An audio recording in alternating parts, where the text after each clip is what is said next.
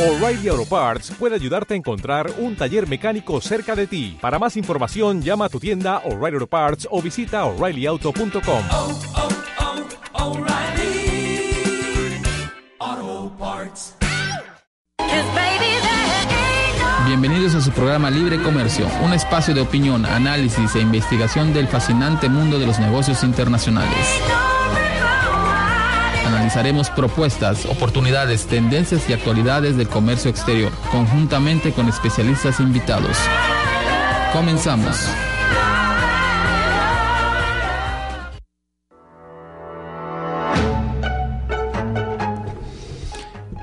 ¿Qué tal? Buenos días, bienvenidos a un programa más, a una emisión más de su programa Libre Comercio, el fascinante mundo de los negocios internacionales a su alcance.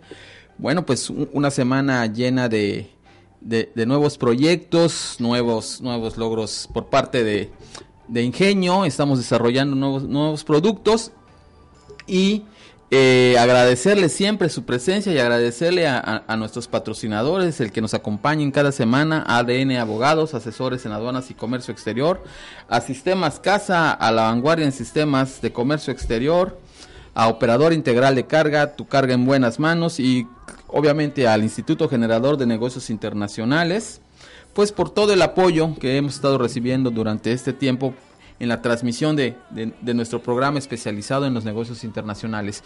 El día de hoy vamos a platicar eh, nuevamente, eh, invitamos a Adrián, Adrián Cárdenas Fuentes, él es especialista y ex- eh, jefe de exportaciones del grupo El Yucateco. Y darle la- la- la- la- el agradecimiento a Adrián, gracias por acompañarnos hoy nuevamente, muchas gracias por estar con nosotros. No, René, a ti, muchas gracias. Y hoy, Adrián, vamos a platicar, mira, dentro de eh, tiempo que hemos estado ahorita trabajando varios proyectos en cuestión de, en relación a las exportaciones, pues son temas, es un tema recurrente y siempre es un tema recurrente con las empresas que nos están llegando, ¿no? Sobre todo las pymes, que tú bien sabes, el tema de exportación, pues ese es un tema a veces que, que adolecen, ¿no? eh, nacen eh, con una estructura y, y- su anhelo es la exportación en, en muchas ocasiones. Pero hay ciertos problemas ¿no? dentro de esto y hay ciertos problemas inherentes a operaciones internas y, ciertas, y ciertos problemas inherentes a la operación o a, o a factores externos que impiden de una u otra manera a, la- a las empresas llegar a, exportar, ¿no? Y estamos hablando de las pymes, ¿no?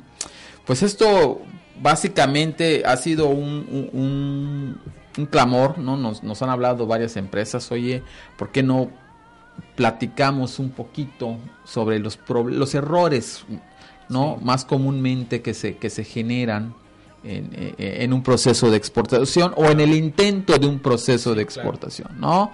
Tú bien sabes, una empresa, este, eh, por diversas cuestiones, decide querer ingresar a mercados internacionales. ¿Qué es lo que pasa? Eh, no estoy preparado, no tengo ciertas condiciones, productos, ¿no? Eh, visoría, no encuentro proveedores, no en- no encuentro clientes. Claro. Entonces es todo un mar de, de, de, de- de ahí de obstáculos y que me gustaría que, que fuéramos platicándolos el día de hoy. ¿Qué te parece? No, perfecto, René. Te agradezco nuevamente la invitación que me haces a, a tu programa. Yo encantado de venir y de platicar un poquito, ¿no? Lo que también hemos vivido, lo que también hemos experimentado, a lo que nos hemos enfrentado y si de alguna manera podemos eh, desmitificar muchas cosas y también ayudar a estas personas que están en, en- en- en este proceso, ¿no? Mencionadas dos, como dos partes importantes. El proceso de la exportación, quizás cuando ya tienes un cliente, Así ya es. tienes a quién le vas a vender y estás en ese proceso de que tu producto llegue a esa persona con las calidades y, y con los y con los compromisos que tú adquiriste. Las condiciones, Pero también ¿no? está este otro preproceso, ¿no? Ese proceso en el que no tienes clientes, en el que tienes las ganas, tienes la visión, pero también no sabes de pronto cómo comenzar. Así es. Eh, Bueno, no se vayan, vamos a tener un programa muy interesante. Les recuerdo los teléfonos, el 99 91 04 50 74, para que se comuniquen con nosotros, nos manden sus WhatsApps. Y eh, después de una breve pausa, regresamos. Bien, ya estamos de vuelta. Muchas gracias por continuar con nosotros. Pregunta, platicábamos con Adrián. Adrián, eh, te comentaba un poquito fuera del aire eh, el tema de, de cómo vemos las exportaciones en Yucatán. Yo desde un punto de vista muy particular, yo las he dividido en dos grandes áreas. El tema de una de, de las que son producto de una importación temporal, llámese maquila, llámese todo eso, que de alguna, de alguna manera las cuantifican como si fueran una exportación. Claro. Pero sabemos que, que, que mucho de la materia prima, mucho de, lo- de los componentes llegan, se transforman, se Sí. un producto y se, y, y se retornan, ¿no? Sí. Este, ahí básicamente lo que estamos exportando es una mano de obra especializada. ¿no? Eh, y la otra parte que es el, la exportación del producto que, pues, que es endémico o que sale, ¿no? Como resultado de una operación o de una producción local, Claro. ¿no? Eh, eh, Verbo y Gracia, pues, pues, la empresa en la que tú estás trabajando, Sí. la- la- las empresas en las que están todos los días tratando de, de- de desarrollar esta parte, ¿no? Entonces, eh, partiendo de, este, de, esta, de estas variables, de esas dos grandes áreas, ¿no? Podemos enfocarnos pues, al tema de que es del producto o de la empresa local. Ujú. Y partiendo de allá, nos, también nos estamos dando cuenta de que también el acceso a las exportaciones, aunque sí está abierto para todos, la- las condiciones no son las mismas. Las empresas que de alguna manera han hecho bien la tarea, han Sí. logrado, son las que están aprovechando el tra- los tratados de Sí, libre claro. comercio, están aprovechando pues las condiciones que aunque este, para el resto del país son preocupantes por el tema del tipo de cambio, Claro. para los exportadores viene siendo algo Sí. pues, de- desde cierto punto este, beneficioso, ¿no? Este, se, se aprovechan ciertas condiciones que la pequeña empresa no ha podido eh, entrar. Sí hay empresas que están exportando, que están llegando a, a- a mercados internacionales, pero creo que el problema es un problema es un problema de encadenamiento y un problema de ejecución. Sí. ¿no? Nosotros todos los días vemos empresas o platicamos con empresas que están pues haciendo la lucha, ¿no? Y de allá hemos sacado, pues podríamos llamarle un, un- un decálogo, ¿no? De, de- de ciertos eh, errores o problemas, o no decirle errores, pero sí falta de, de- de alineamiento a los Sí. objetivos de una exportación, Sí, claro. ¿no? Ahí tú nos platicabas de, de experiencias con, en, en tus ferias internacionales. Sí, sí, claro. Fíjate que ahora que, que lo comentabas este, y lo que comentábamos fuera del aire es que pues no existe una receta mágica ni una fórmula secreta. Así es. Definitivamente para, para concretar exportaciones. Algo que ahorita que estabas comentando eso y estaba pensando es que las personas que desde hace mucho tiempo en su visión veían el tema de la exportación como algo importante y que lo han logrado hacer y que lo han concretado, creo que todas esas personas en su ADN están totalmente hechas para adaptarse a los cambios. Para a las Entonces, exactamente. Una vez estas personas se adaptan a los cambios, no importa qué pase en, en- en- en, vamos, la situación global, la situación eh, macroeconómica, estas personas se adaptan, no tienen ese miedo de, de adaptarse porque saben que es redituable esta exportación.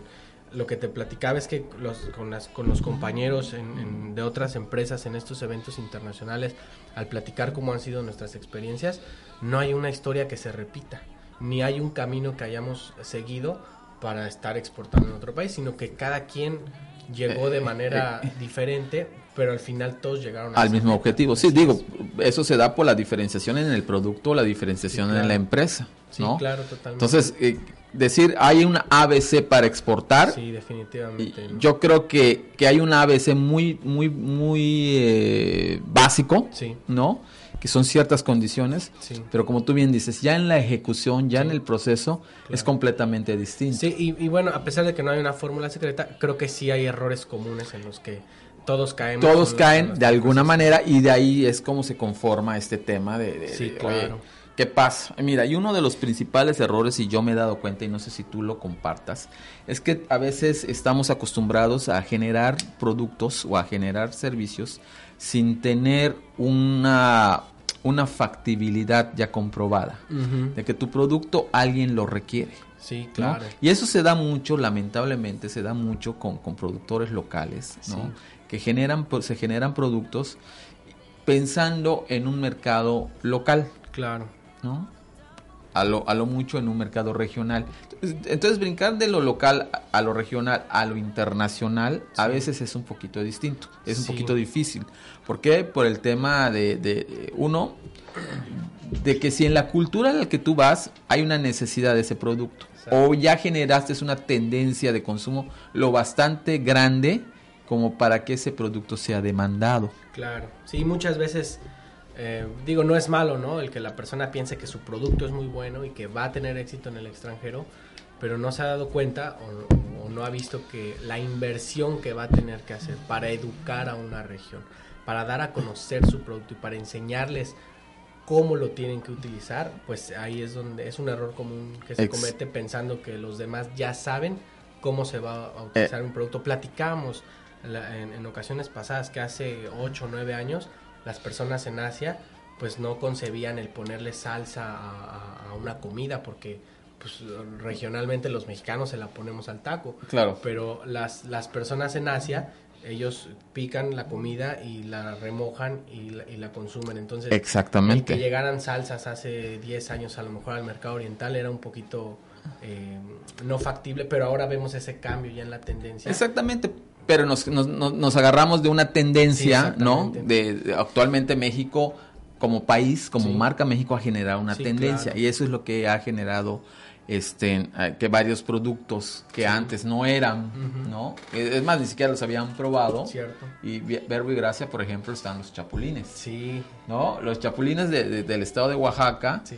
que pues ahorita son un producto muy demandado a nivel internacional. Sí, las sal, las galletas, sí. ¿no? Entonces, todo eso es, es, eh, eh, es parte. Entonces, cuando tú, tú, por ejemplo, este, Adrián, detectamos un producto sin, factibili- sin factibilidad comercial o, o- o- vemos que es un producto que va, le va a costar mucho tiempo, mucho trabajo y mucho dinero poder Ujú. eh, subirse a una, a, a una exportación, pues aquí me gustaría que, que les generemos una recomendación. Si tu producto, tú, Claro. ¿Qué es lo que tienes que hacer antes de diseñar un producto, antes de generar un producto? Que a lo mejor tu mismo producto puede estar y pueda tener éxito en los mercados locales, pero para mercados internacionales te tienes Cierto. que subir a una tendencia. Sí, pues, pues mira, yo lo que veo principalmente es primero que tienen que invertir en conocer ese mercado, Así viajar a es. ese mercado, conocer el mercado. A lo mejor, digo, pongamos el ejemplo, la sal de chapulín, ¿no?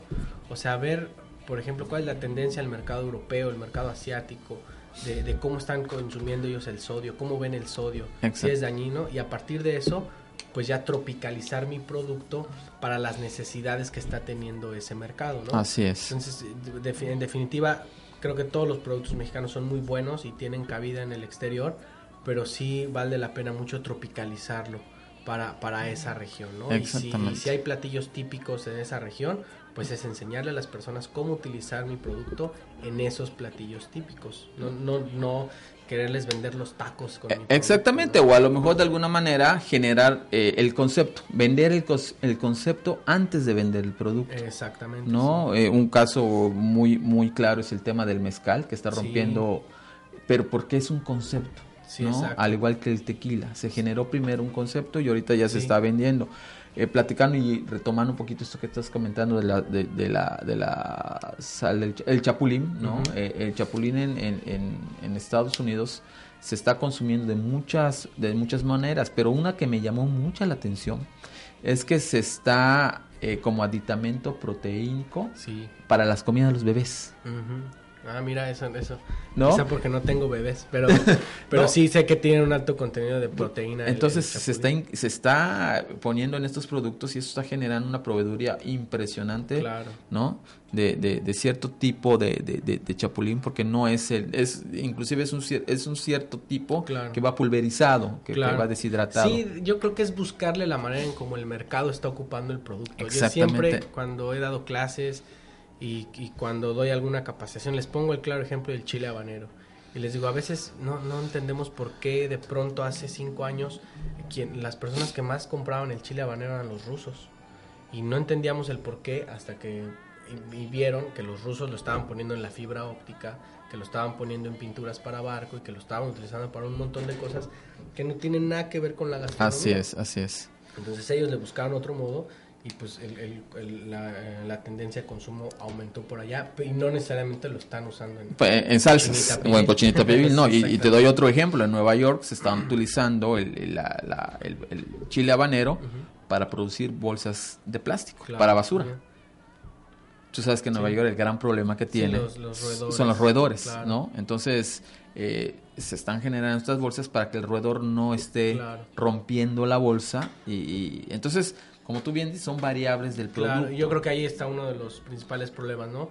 A lo mejor creer que mi producto va a llegar al extranjero y lo van a utilizar de la misma manera en como, como lo yo la utilizo, consumo o como yo como lo utiliza el exactamente mercado nacional. ya sí tenemos muchísimos productos aquí como la sábila la miel este Sí, el mismo chile habanero el enequem no Sí. donde le puedes dar y, sí, y muchos otros usos. de eso va viene la parte de, de, de, de- de no tomar en cuenta los perfiles culturales del mercado ese Sí, es exactamente. e- ese sería otro otro error, ¿no? Sí. A veces dices, bueno, como tú de decir, yo quiero mandar este producto tal cual lo vendo acá, yo quiero Claro. mandar la miel como la vendo acá y a lo mejor me la están requiriendo de otra manera, ¿no? Sí. Pasteurizada, me la están requiriendo de otra forma. Entonces, a veces no te to- no tomas en cuenta eh, los requerimientos Sí, de- exacto. del mercado. Claro.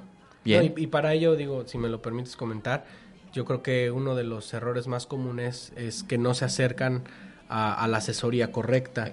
Y a veces estas certificaciones de mercados internacionales ayudan mucho para saber también un producto cómo puede funcionar, hablando de un kosher o hablando de un halal, por ejemplo. Que son de esta clase de certificaciones muy sectorizadas que te van a ayudar a, a entrar a esos mercados. Exactamente. Bien. Regresamos después de un breve mensaje.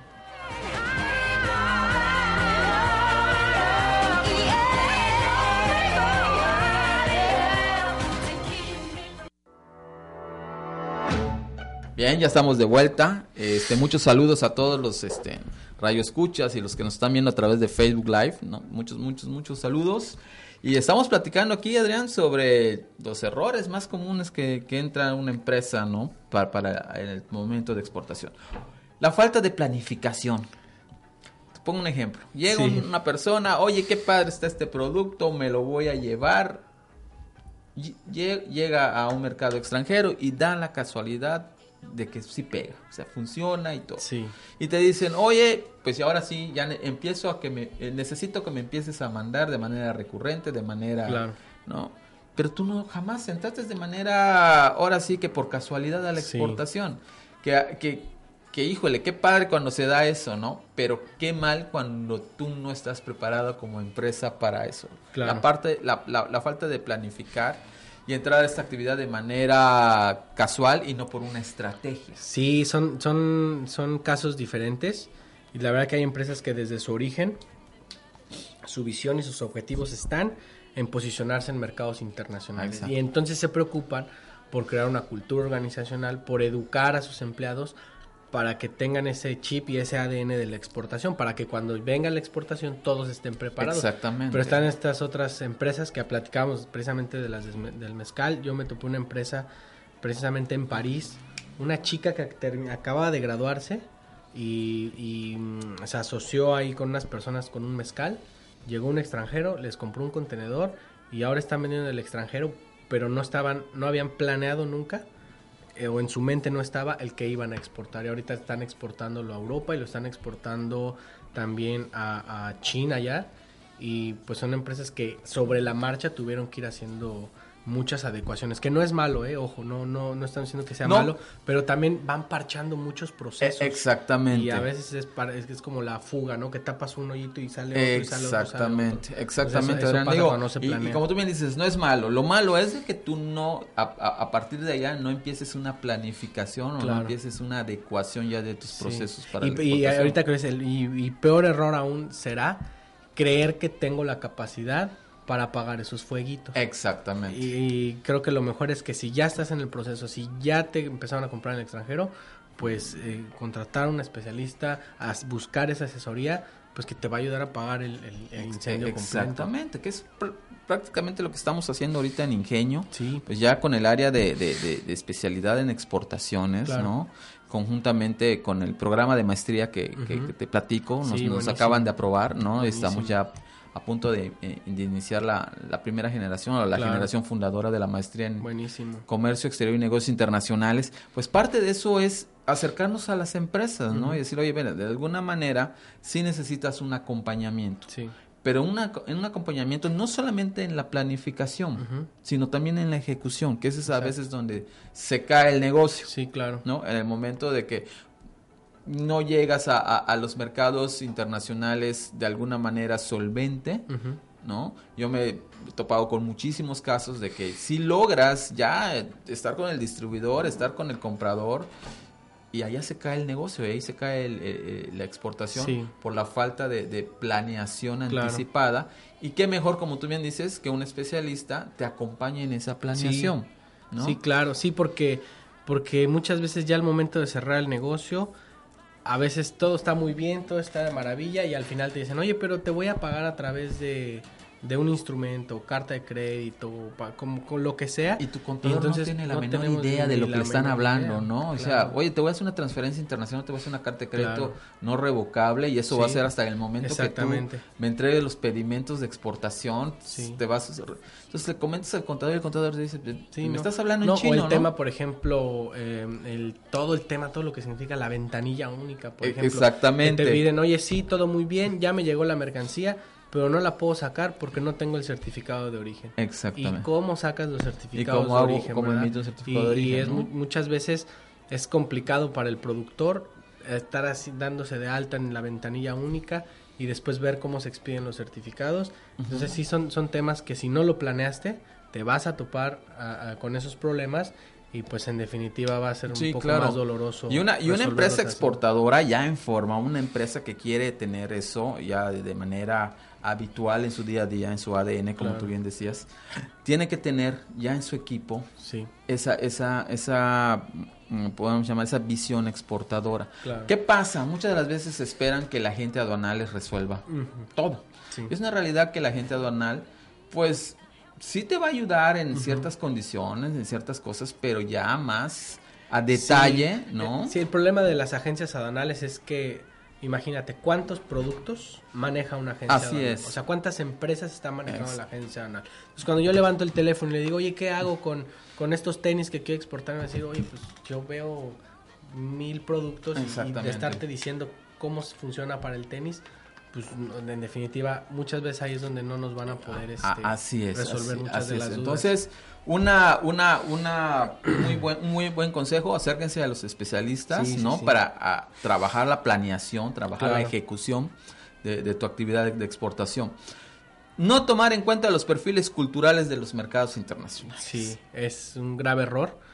eh, porque, digo, retomo el tema, por ejemplo, de las comunidades judías, de las comunidades islámicas, en donde pues a veces ellos no consumen ciertos tipos de bebidas, cierto tipo de, de cárnicos, y nosotros estamos aferrados en que quiero venderles mi producto que, que, que, que tiene un, que tiene un ingrediente que está prohibido, ¿no? Claro. Y muchas otras, te, te pongo un ejemplo, por ejemplo en España, en, en la década de los 80 en España hubo un gran problema con un aceite de canola, aceite vegetal, donde mucha gente fue intoxicada. Entonces a partir de ese momento todos los productos que llegan a España con este tipo de aceite no es que esté prohibido, Pero están pero culturalmente las personas le tienen miedo a estos productos que tienen el aceite porque se escucha que en los 80 hubo una intoxicación. Entonces, a raíz de eso, pues España se vuelve muy fuerte en la producción de aceite de olivo y producto que llegue que no usa un aceite de olivo, pues pues es, es difícil para ellos que lo O acepten. sea, ¿no? la restricción ya vino del mismo, Exacto. del mismo, de los Sí, mismos consumidores. Exacto, es algo cultural, más no algo prohibitivo, porque Exacto. España forma parte de la Comunidad Europea y la Comunidad Europea no restringe este tipo de aceite, pero sí culturalmente los españoles rechazan este tipo de aceite por lo que sucedió hace 30 años. Exactamente. Entonces, eso es, e- ese es una, es un dato muy importante, claro. ¿no? Porque pues como este ejemplo, podemos Sí, ver ejemplos muchos. muchísimos, ¿no? En Estados Unidos Sí. ha pasado lo mismo con muchos productos mexicanos, Exacto. ¿no?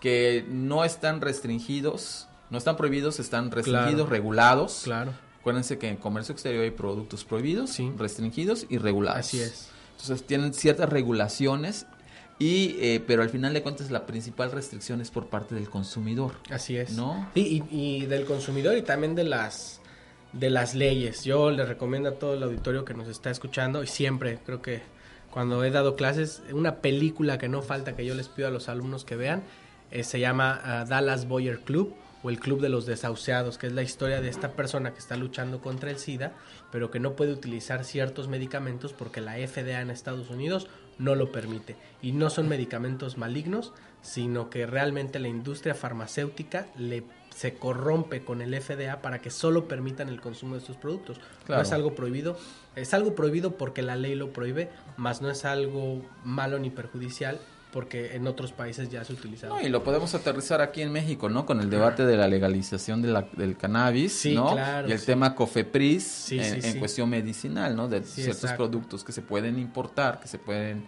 inclu- inclusive exportar Claro. con, con, con estos componentes y que de alguna manera no se han desregularizado, no se han... No, y eso pasa en todos los países. En todos Sí, los países ¿no? hay temas Exactamente. muy puntuales. Y, y- y- y hablando un poquito tanto de importación como de exportación, ahorita ya hay ciertos productos que ya van a empezar a, empezar a estar restringidos, ¿no? Y contenidos, por ejemplo, en azúcares, contenidos en, en- sodios, ¿no? Colorantes. colorantes sobre todo. Preservati- pres- preservativos Exactamente, que ya, este, y además tienes que, eh, tenemos que entender que, que el consumidor ya es todavía más, más informado, ya se Sí, informa claro. más, ya es más consciente de lo que está consumiendo. Así es. ¿no? Entonces, el, el- el- el que le viren a, a la etiqueta y vean la contraetiqueta, la tabla nutrimental o la tabla de valores y vean, ah, mira, trae este, este producto, ¿no? Claro. Sucralosa, ay, híjole, sabemos que sucralosa puede tener problemas, ¿no? En, en- en cuestión de, de ser un cancerígeno. Sí, yo creo que, yo creo que eh, esa, esa tendencia a nivel internacional sí te puedo decir que están mucho más adelantados. De las personas en Europa, las personas en Asia, las personas en todo el mundo revisan las etiquetas, cosa que nosotros como mexicanos todavía no estamos muy acostumbrados a leer las, las etiquetas ¿no? de los productos ni de lo que estamos comiendo, pero a nivel internacional A nivel- sí van a revisar la etiqueta, ellos sí se preocupan y ya, ya está, esta- está esta tendencia de cuidarse, está esta tendencia de ya consumir productos saludables, productos sin gluten, sin azúcar, sin colorantes, sin preservadores. Entonces es una tendencia que tarde o temprano nos va a pegar en el país y que también y es bueno porque a medida de que nos llegue al país esto, estoy seguro que muchas empresas se van a preparar con este tipo de productos para competir. No, y como tú bien dices, eso es, eso es muy, es muy bueno y además prepararnos, ¿no? Para agarrarnos ya de esa tendencia de consumo. Claro. Bien, regresamos después de breves eh, comerciales.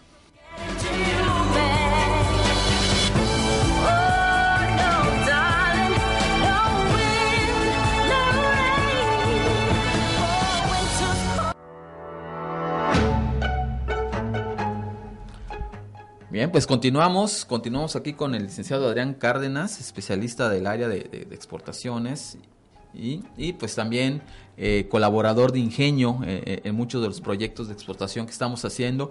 Eh, Adrián, mala calidad y precio no competitivo. Bueno, vamos a, a, Sí. a la mala calidad. A veces Sí. Te esmeras porque sabes que vas a estar en una feria internacional, sabes que vas a tener la visita de posibles compradores Sí. internacionales, te esmeras en la producción, te esmeras en, el- en la presentación. Sí, fíjate vez- que estaba hablando con mi jefe y yo le decía, no es que mala, mencioné mala calidad y él me dijo algo importante, si me está viendo lo va a recordar, me decía, no, es que eso de mala calidad no existe, o tiene calidad ¿O no tiene? o no tiene calidad. O sea, no puedo decir que es eh, muy buena calidad, muy baja calidad, calidad intermedia. Entonces, creo que el primer paso aquí para las personas que quieran exportar y que quieran emprender es decir, no, no, no. O mi producto tiene calidad o no tiene calidad. Y no podemos ser juez y parte. Exactamente. Tenemos que ir a estas instituciones que me van a calificar y que me van a decir, ¿sabes qué? Tu producto tiene calidad. Ni siquiera me van a decir, tiene alta calidad. No, Así es. tiene calidad. Sí, porque de alguna manera, ¿cómo mides la calidad? Sí, es algo subjetivo. Es algo muy ocasiones. subjetivo, ¿no? Sí. Entonces ahí sí tiene que ser algo, pues, de que el mismo consumidor te diga. Y, y, y- y es más, ni siquiera te lo va a decir, te va a consumir el producto. Claro. Y ahí te das cuenta de que tu producto, pues, cumple con esos, este, con esos estatutos de calidad que, Claro. que, que estás viendo, ¿no? Y el precio no competitivo. Sí, muchas veces, eh, bueno, yo creo que aquí el, el error, perdón, el error en cuanto al precio es precisamente eh, pues no conocer el mercado. Y no conocer el mercado y no conocer también la ejecución de un precio de exportación. Sí, ¿Cómo se conforma un precio de Sí, exportación? hay muchos errores en, en- en cuan- cuando yo voy a dar una cotización. Para dos, a veces doy un precio muy alto o suele ser que ya de un precio muy bajo. Y cuando Exacto. me, ya estoy por hacer la exportación, incluso ya estoy en medio de la, de la operación y recibo el dinero y me doy cuenta que no fue negocio. al No final fue, exactamente, ¿no? Y entonces, pues ahí, si tú no cumples con esos este, este, estándares, tanto de calidad como de precio, pues tú solito te sales del Sí, mercado, ¿no? Y, sí. y cuesta mucho trabajo entrar a, a estos mercados internacionales. Entonces, el hecho de que tú no tengas este bien visualizado cómo se debe conformar, qué temas o qué eh, conceptos tienes que tomar en cuenta para formar tu precio de exportación, Claro. Muchos te dicen, bueno, pues es que es precio de producción, mi- Sí. mi, utilidad Muy esperada y ya está, ¿no? Sí, incluso aquí en Ingenio hicimos un, un análisis Sí. de los precios de exportación, hicimos una dinámica y las chicas que estaban en el diplomado se quedaban así con, con los ojos cuadrados porque decían, y todo eso, y a veces algo tan sencillo que no se daban cuenta que les estaba impactando en su precio. Exactamente. Pero sí, definitivamente tienen que tener una buena, regresamos al punto de la planeación, sobre todo para dar un buen precio, ¿no? Que estos precios al final no te van a ahogar. Exactamente. Falta de continuidad y compromiso, Adrián. Sí, híjole. Muchas personas se desaniman en el... Muy rápido, el- ¿verdad? Muy rápido y se desaniman en el camino y se desaniman muy rápido.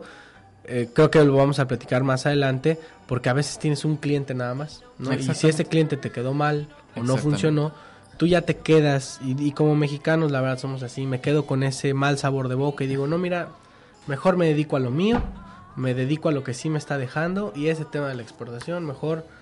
Ya, me- mejor no porque me fue un mal sabor de boca pero Exactamente.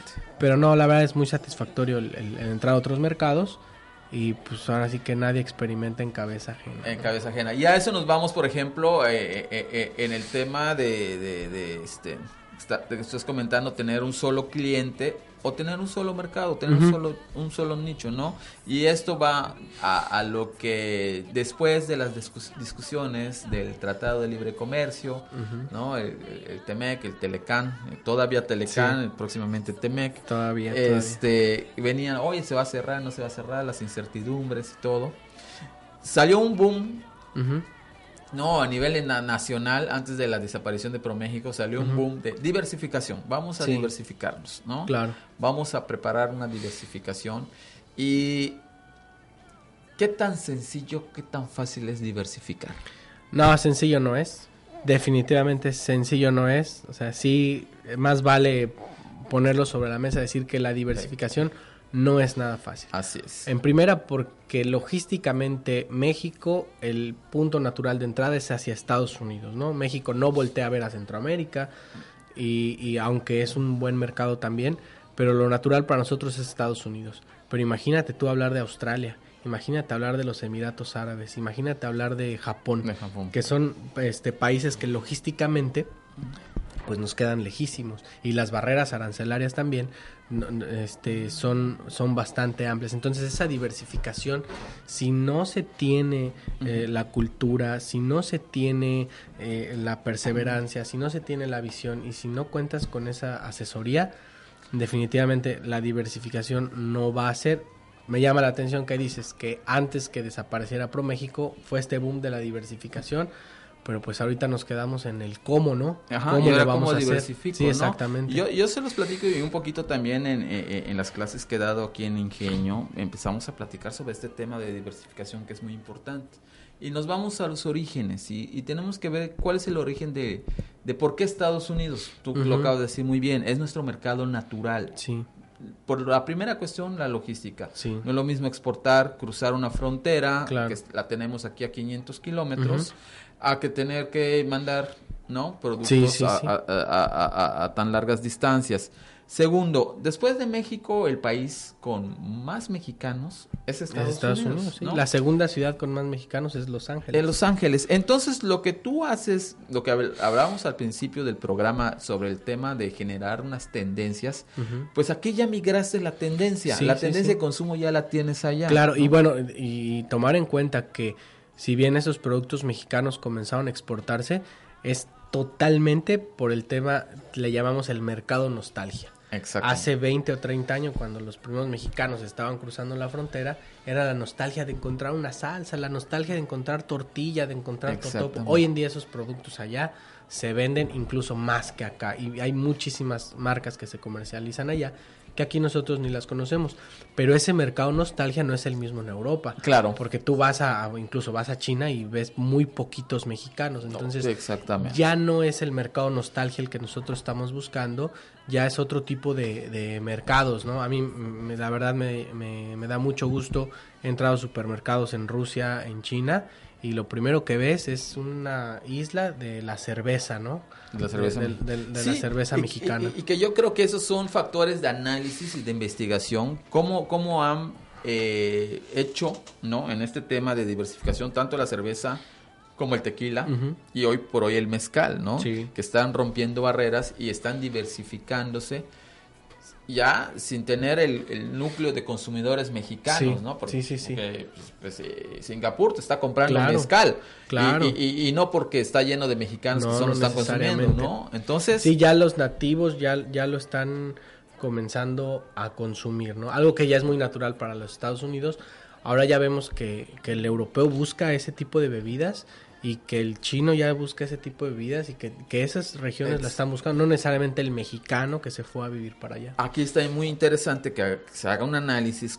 ¿Cuáles son los factores que determinaron, ¿no? Que, que, que este, que estas ciudades, que estos países consuman productos sin haber generado una tendencia antes. Claro, yo, yo creo que, como lo comentabas al principio, lo que México hizo de vender la marca México. De venderse como No, de venderse como marca. El turismo, digo, la verdad, el que una persona entre, a mí, para mí, un escaparate y es una maravilla el aeropuerto de Cancún, por ejemplo, que en, en sus tres terminales o cuatro, tú entras al duty free y está lleno de producto mexicano. Y a mí eso me da mucho gusto.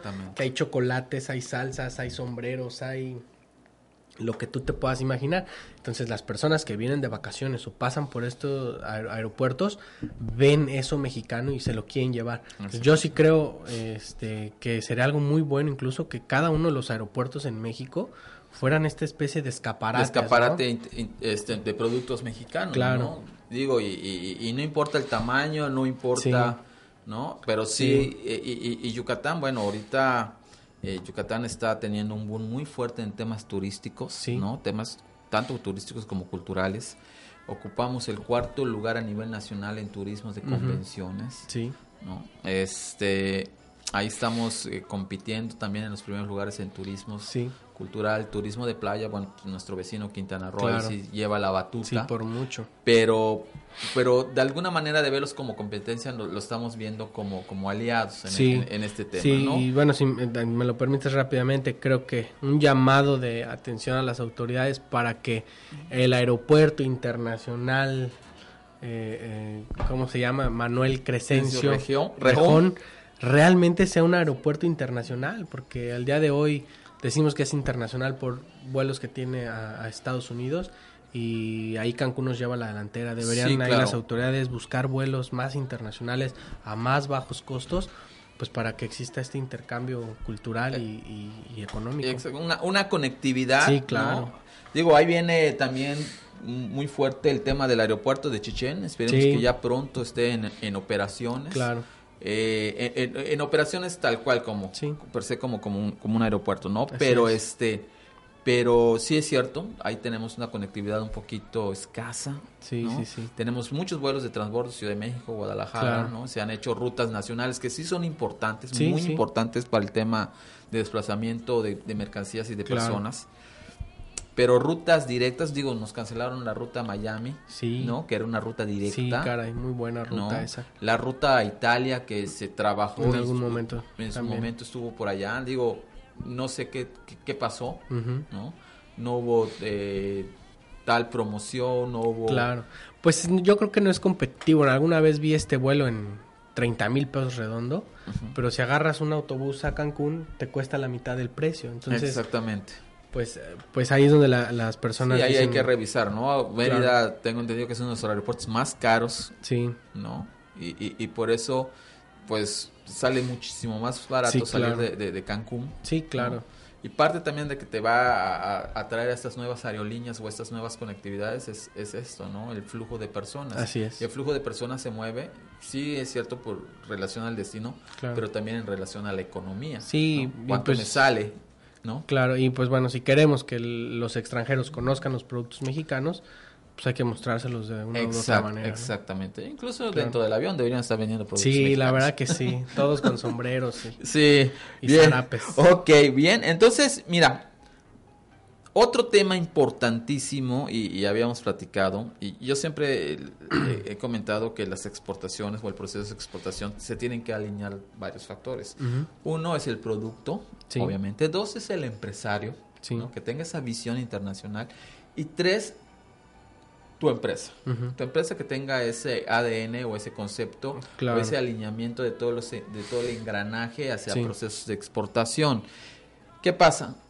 Eh, a veces tu empresa no está lista o, la- o- el, o el mismo equipo con el que cuentas Sí. no está listo, ¿no? Hay una, una mala estructura interna, una cultura organizacional que no está enfocada a, a la internacionalización de los productos o los servicios. Sí, sí, totalmente. Hay empresas que re- volvemos a lo mismo, les cayó de rebote una exportación, pero ni el contador, ni el de almacén, ni el de producción saben lo que es una exportación, ni, ni le dan la importancia y pues bueno, no, no tienen los cuidados necesarios. Yo de verdad les, les puedo hablar actualmente donde trabajo, donde se vive y se respira la exportación. Es un, es un engranaje muy padre, la verdad, porque es. todos están alineados a la exportación. Y exportación. todos saben que lo, lo que pueda doler en España nos duele a todos y todos trabajamos para cumplir con ese objetivo. Y la verdad está muy padre trabajar en una organización que vive y respira la exportación, a diferencia de organizaciones que no les interesa. Bueno,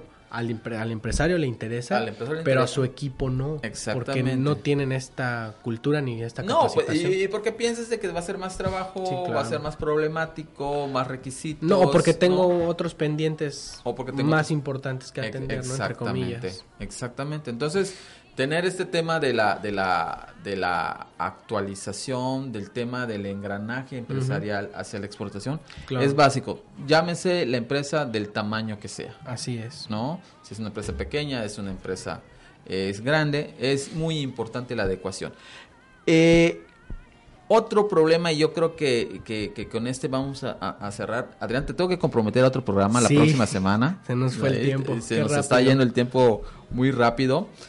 Este, pero yo creo que el pretender resultados de manera inmediata Sí. es el coco de muchas empresas. Sí, eh, digo, ya lo he experimentado, donde mm, entiendo al empresario, yo la verdad los, los entiendo, me pongo también en su lugar, donde me está costando dinero, estoy haciendo una inversión y quiero un resultado rápido. Así es. ¿Qué pasa? Aquí las empresas contratan a un vendedor y si el vendedor en unas dos semanas no cumplió con la ruta y no cumplió con el objetivo, lo cambian y viene otro y, y no eso no para. Y la curva de aprendizaje pero, siempre es la misma. pero yo siempre les he dicho y se los repito, el trabajo de la exportación va mucho más allá del número o de la venta que vayas a realizar. Y siempre cuando me preguntan, "Oye, es que tú eres un muy buen vendedor, le digo, no hombre, yo no vendo, pero ni, ni canicas, porque no soy un buen vendedor. Lo que me considero que soy bueno es en estas relaciones eh, personales, bueno en, en hacer este estudio de los mercados y también tener ese feeling de saber en qué momento entrar a los mercados. Exactamente. Y el resultado de todo ese buen trabajo será la exportación, será la venta, Así pero es. eso será el resultado final.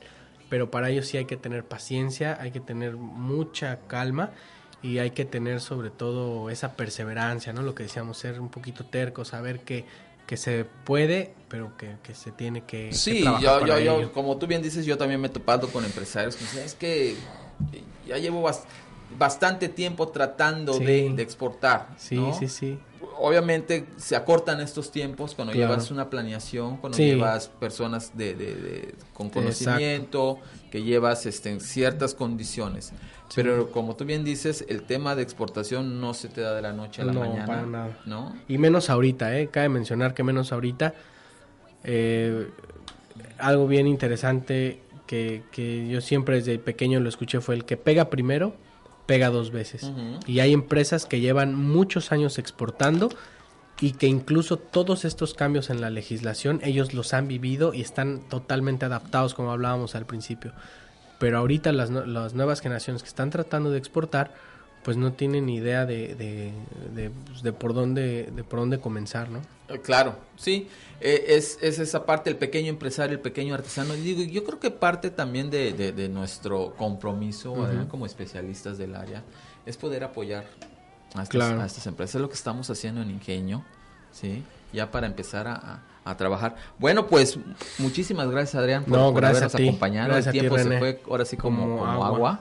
¿No? Que Estamos, sí. te comprometemos para la próxima Claro semana. que sí, claro para que sí. La segunda parte de, de- de los temas de exportación. Vamos a seguir ya con más ejemplos, más, este, como tú le dices, más aventuras en, Sí, este- sí, eh, sí. eh, en estos temas, ¿no? Y, y- y poder, eh, pues, apoyar un poquito más al empresario. Muchísimas gracias por habernos escuchado. Gracias a ADN, abogados y asesores en, en aduanas, a Sistemas Casa, a Operador Integral de Carga y a Ingenio. Muchísimas gracias y nos escuchamos el próximo sábado. Hasta la próxima. the day I set you free. I told you you can always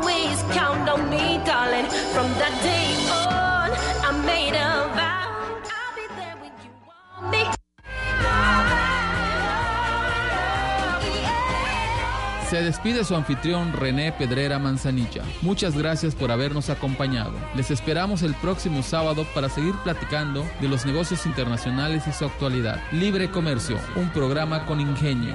Hasta la próxima.